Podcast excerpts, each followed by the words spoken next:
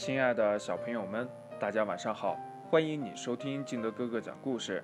今天呢，金德哥哥给大家讲的故事叫《掌声》。话说呀，大树底下有许多人在乘凉呢。这时候呢，一只百灵鸟飞了过来，落在枝头上，开始婉转啼鸣。这顿时呀，树下一片寂静，人们呀静心倾听。全都陶醉在悦耳的鸟鸣声中。不知道从哪儿飞来了一只蚊子，它听到百灵鸟的歌声后，不服气地对百灵鸟说：“呀，哎，都说你是著名歌手，有着金嗓子的美誉。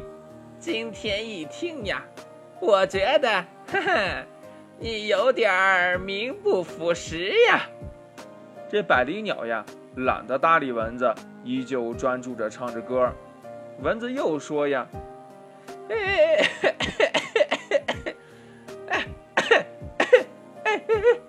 别唱了，我说呀，这歌声美不美，听众是最好的裁判。我若唱起来呀，保准大家欢迎，赢得一片掌声。”哦，是吗？那我倒要欣赏一下了。百灵鸟呀，停了下来。只见呢，蚊子飞进了人群，用最高分贝唱起了那只“嗡嗡嗡的老歌。人们呀，听到这尖利刺耳的声音，神经顿时绷紧，睁大眼睛寻找声源，不时响起了巴掌声。